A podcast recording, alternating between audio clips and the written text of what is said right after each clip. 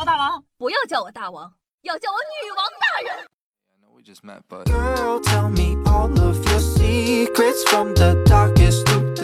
嗨，各位手机前的听众朋友们，大家好，欢迎收听今天的女王又要，我是可爱的夏夏夏春瑶啊。听了那么多期科普节目之后啊，你最大的感受是什么呢？你要是问夏夏，夏夏感受就是，大佬们真的是什么实验都敢做呢。顺着这个思路，我又去翻找了一些资料，发现从古至今，科学大佬们做过的实验数不胜数。你们的口味呢，我懂的。所以啊，今天夏夏就跟你们科普一下，科学大大们做过那些又刺激又不大正经的实验。扶好扶手，准备发车啦！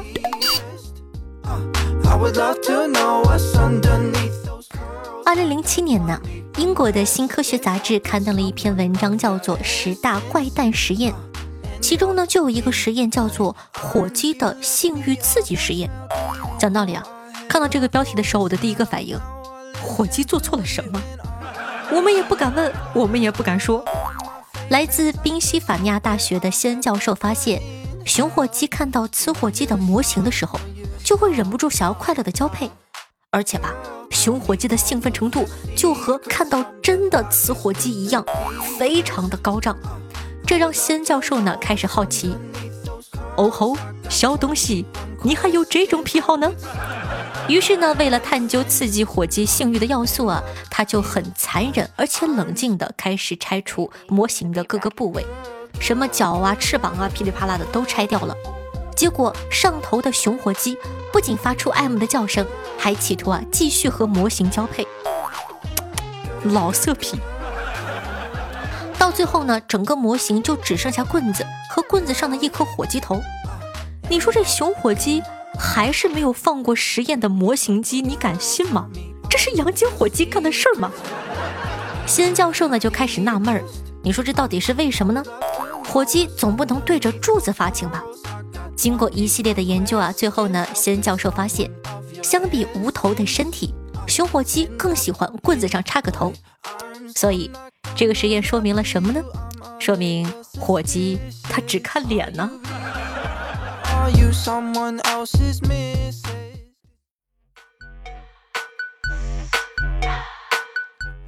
那接下来呢，要讲的这位大佬啊，说名字你们可能不认识，但元素周期表你们都知道吧？哦，对不起，不是总结这个的。总结这个表呢，叫做门捷列夫。我们要讲的叫做亨尼布兰德。他的主要贡献啊，是发现元素表里的元素雷。大概过程呢是这样的：他生活时候的欧洲啊，比较流行炼金术，就是把一些便宜的金属，通过各种奇奇怪怪的方式搞成黄金。毕竟大家都想发财嘛，这个亨尼布兰德也一样。不过呢，他研究的对象就比较重口味了。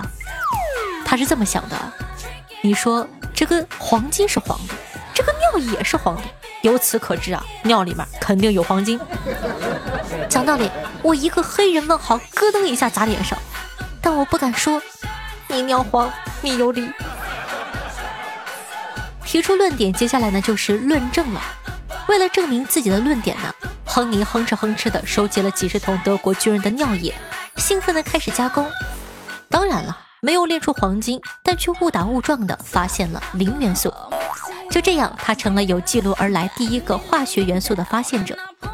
本来呢，他是没有打算要公开这个磷的，因为这玩意儿看起来也没有什么用，顶多给自个照个亮什么的。但后来吧，他破产了，也不知道是不是买尿买的，反正就破产了。没钱以后呢，他就想方设法的把磷的制作办法卖给了别人，卖完还挺高兴。不愧是我，这玩意儿还能卖钱。买磷的人当中呢，有个叫做卡夫的，去宫廷表演磷的发光，靠着这个技能大赚了一笔。正在吃饭的亨利听了，惊得筷子都掉了。我去，这玩意儿这么值钱呢？那这个故事告诉我们什么道理呢？告诉我们尿是没有黄金，如果你发现黄了，那你就是上火了。那下面这个实验呢，就蛮痛的，叫做蜜蜂叮哪里最痛实验。这个实验呢，由康奈尔大学的一位研究蜜蜂行为与进化的研究生麦克史密斯进行。起因呢，是因为一只蜜蜂叮了这位科学家的那个地方，你懂的啊！不要笑，我们对待科学要有严谨的态度。本来吧，老和蜜蜂打交道，被叮咬也很正常。但是麦克突然发现，钉在那个地方好像没那么疼啊！这个发现引起了他的兴趣。如果蜜蜂钉在那个地方不痛，那它钉在哪里最痛呢？于是啊，他就开始做实验了。具体操作呢，就是让蜜蜂不断的叮咬他，然后做好各组对照。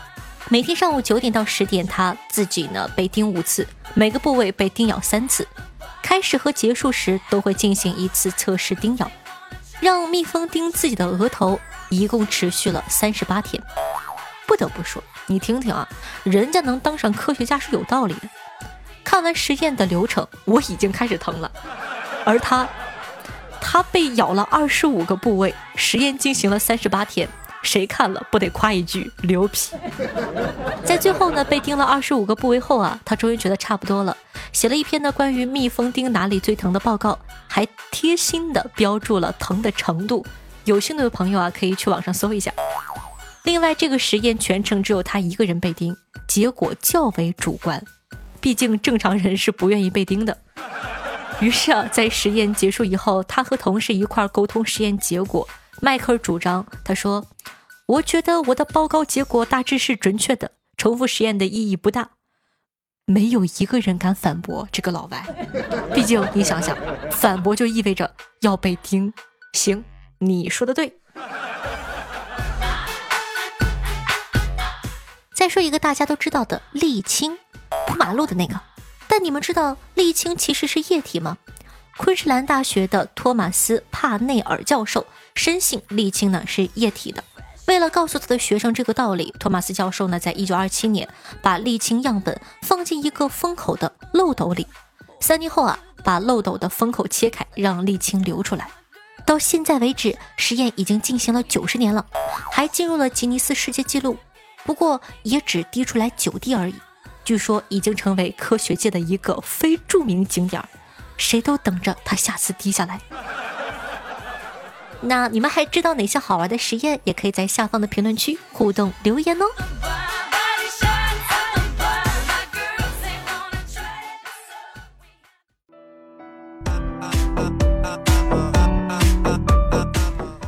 欢迎回来！您正在收听到的是《女王又要》，我是夏夏夏春瑶。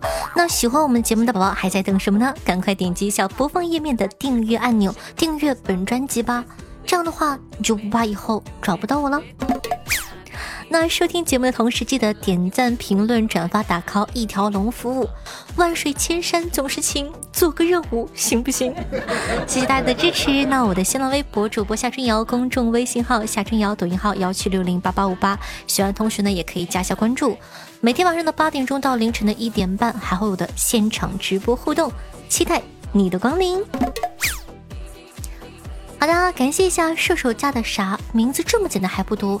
爱夏夏的小蝌蚪，浅墨草莓味仙女，风风雪下有梦想的石锅鱼，我偷狗养你啊，晴儿乖，浅雨深深，经常抽风包治百病的板蓝根，对上期女王瑶辛苦的盖楼支持，感谢各位小妖精辛苦了。听众朋友，都布拉，坏还是呸？说道，努力就好，从不催更，你看看。这种就是很会评论的嘛，怎么可能不让他上节目呢？不催更的都是好人呢。听众朋友 n 三二 o 六说道：“夏夏，我告诉你啊，以后房子装修的话，卧室天花板要装面镜子，洗澡间里呀要装扶手。不要问我为什么，懂的自然懂。我什么都不懂，哼。”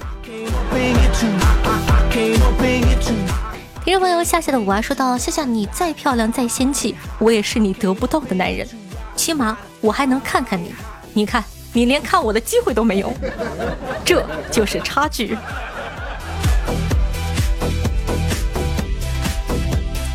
听众朋友乔豆麻袋说道：“每天循环听夏夏，每次呢都能提取到不一样的信息，又长知识又开心，就像经典的电影，每一次观看都有不同的感觉，值得回听。”听不腻，戒不掉。夏夏辛苦啦呀，谢谢支持，手动鼓掌。听众朋友，非洲守望者说道：“夏听蝉鸣冬观雪，春赏万绿秋有月，摇花起草竞相开，好似仙光满宫阙。”听你已经四年多了，虽然不经常冒泡，但从未离开过。理解你的不易，赞许你的努力。在如今浮躁的社会，能把一档节目用心做这么多年，不只是一种毅力，更是一份勇气。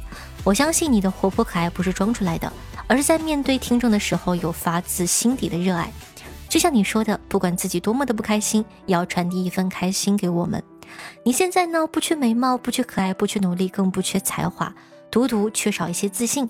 你要相信自己是最棒的，你的听众也是最爱你的。我知道这次比赛你很看重，但是尽力就好。无论结果如何，你在我们的眼中都是最棒的。哇，非常的暖心，谢谢小哥哥的安慰。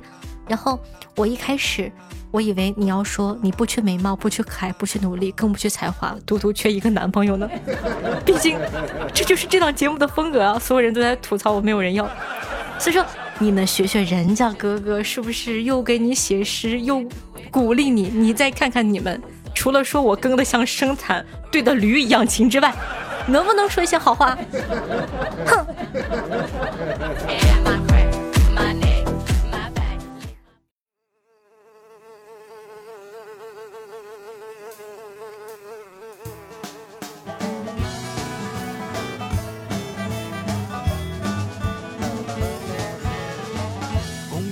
鲜花堆垒掩盖着旁边公厕隽永的味儿，有两只软绵绵的小不点儿，它分别生活在这两个地儿。好听乐，开心心情呢？这样的一首歌曲呢，来自老孙，名字叫做《不是所有的虫子都能变成蝴蝶》，因为有的是那啥啊，你懂的，那个字不太好在节目里出现。然后呢，如果说喜欢这首歌的话呢，可以去收听一下。那你猜一下这一期为什么要推荐这首歌呢？没错，就是因为前面性感的蚊子，我感觉哇妙哎。